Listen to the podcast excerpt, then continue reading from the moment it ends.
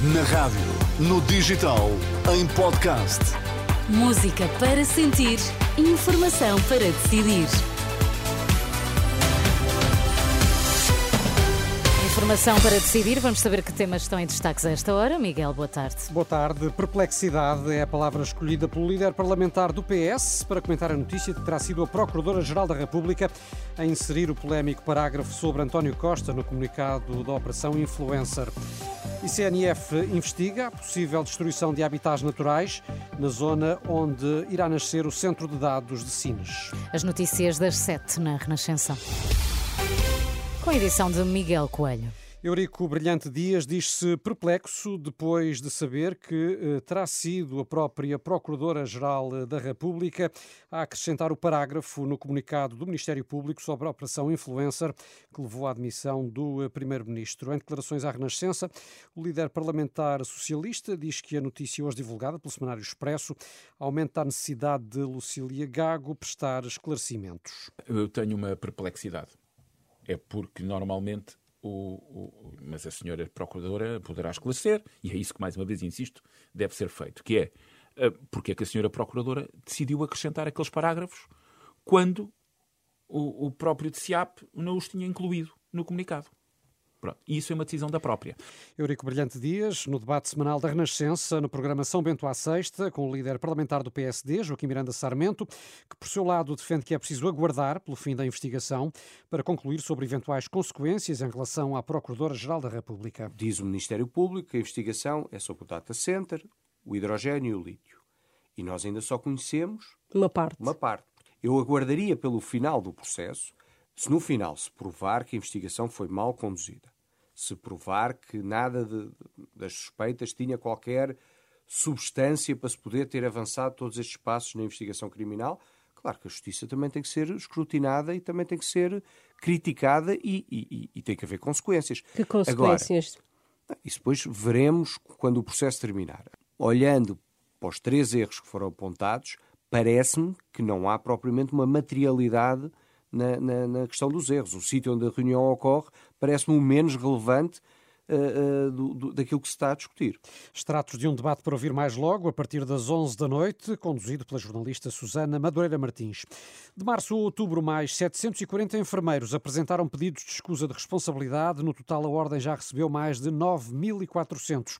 A bastonária Ana Rita Cavaco destaca em particular o caso do Serviço de Pediatria do IPO de Lisboa, onde todos os enfermeiros pediram escusa por falta de condições. Continuamos a ter muita falta de enfermeiros e isso foi o que motivou, por exemplo, uma das últimas escusas a entrar do IPO de Lisboa, no serviço de pediatria, em que nós passámos a ter apenas dois enfermeiros durante a noite para aquelas crianças e manifestamente não podemos ter. Como agravante, é que aqueles que têm mais experiência uh, estão a ir embora e aqueles que entraram no IPO, na área da pediatria, são enfermeiros muito jovens Ana Rita Cavaco, ouvida pela jornalista Anabela Góis, lembra que nenhum enfermeiro recusa prestar cuidados. Estas escusas servem para mostrar que estão a trabalhar sem condições, o que põe em causa a qualidade dos cuidados prestados e a segurança dos doentes. E a recusa de horas extraordinárias hum, por parte dos médicos está a condicionar cada vez mais serviços no SNS, de norte a sul. 35 urgências de várias especialidades hospitalares vão funcionar com limitações a partir de hoje e durante toda a semana. O plano semanal elaborado pela direção executiva do SNS mostra que o Hospital da Guarda é o que registra maiores limitações, não consegue assegurar escalas a seis especialidades, incluindo a via verde do AVC. De acordo com um comunicado da direção executiva do SNS, face a estes constrangimentos, os hospitais podem adiar as cirurgias programadas e o INEM pode encaminhar os doentes menos graves diretamente para as unidades de cuidados de saúde primários. O Ministro da Saúde anunciou hoje uma nova reunião com os sindicatos na próxima quinta-feira.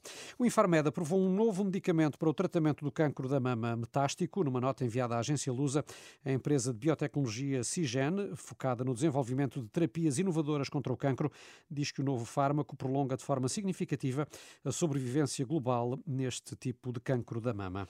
E hoje ficou a saber-se, Miguel, que está a ser investigada a eventual destruição de habitats naturais na zona onde irá nascer o Centro de Dados de Sines, que apareceu no centro da Operação Influencer. Está em causa a possível destruição de habitats prioritários protegidos pela legislação europeia.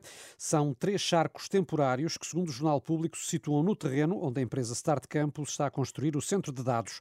O Instituto da Conservação da Natureza e das Florestas já confirmou a abertura de uma investigação coordenada entre as direções regionais do Algarve e do Alentejo.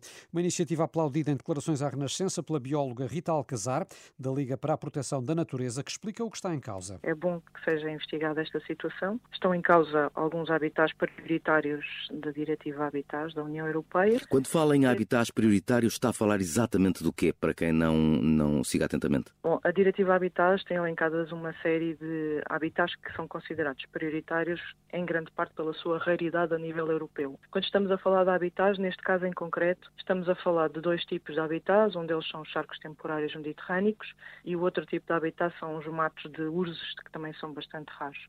Portanto, são habitats que existem em muito poucos locais e que estão muito ameaçados de conservação e por isso é que são considerados prioritários porque o seu desaparecimento uh, tem um impacto muito grande na sua conservação a nível europeu. Esses três charcos que me falou estão situados justamente no terreno onde se pretende instalar uh, o centro de dados. Estes três charcos temporários estão instalados na parcela de terreno da totalidade do novo centro, deste data center que está previsto para, para Sines. E não houve qualquer eh, avaliação de impacto ambiental uh, por parte da Agência Portuguesa do Ambiente? Em parte do terreno, sim, houve. Para a outra parte, que não está dentro da Zona Especial de Conservação, mas que também tem os habitats, uh, não foi feito estudo de impacto ambiental. E é uma zona afetada também, é um charco também afetado pela construção do centro de dados?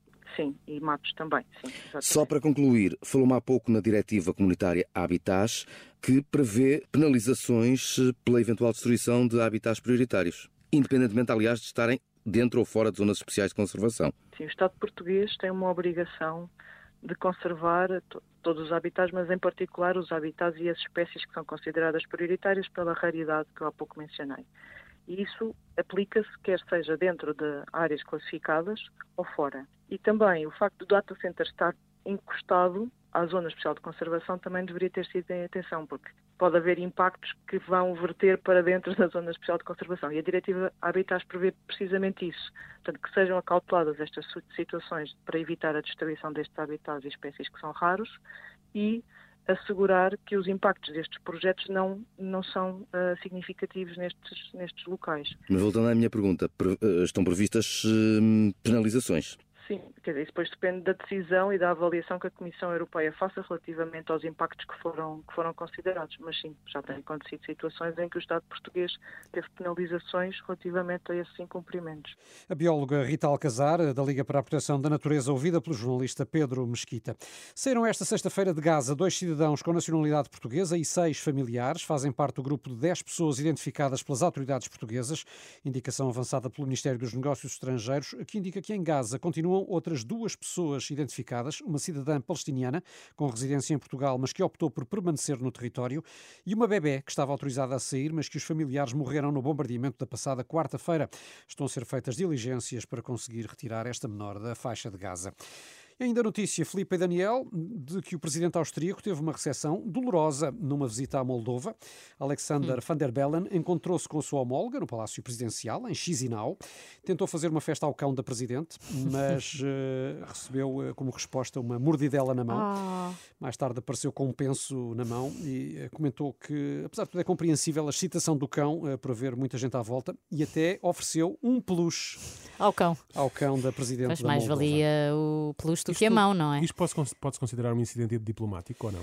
É possível, é possível que se fosse Depende. mal interpretado. Mas, o cão estava vacinado. Com peluche, Os presidentes sempre que recebem alguém a dizer ao cão, quando eu fizer ataque. Imagina. São 7 e 9, atualizamos tempo e trânsito, já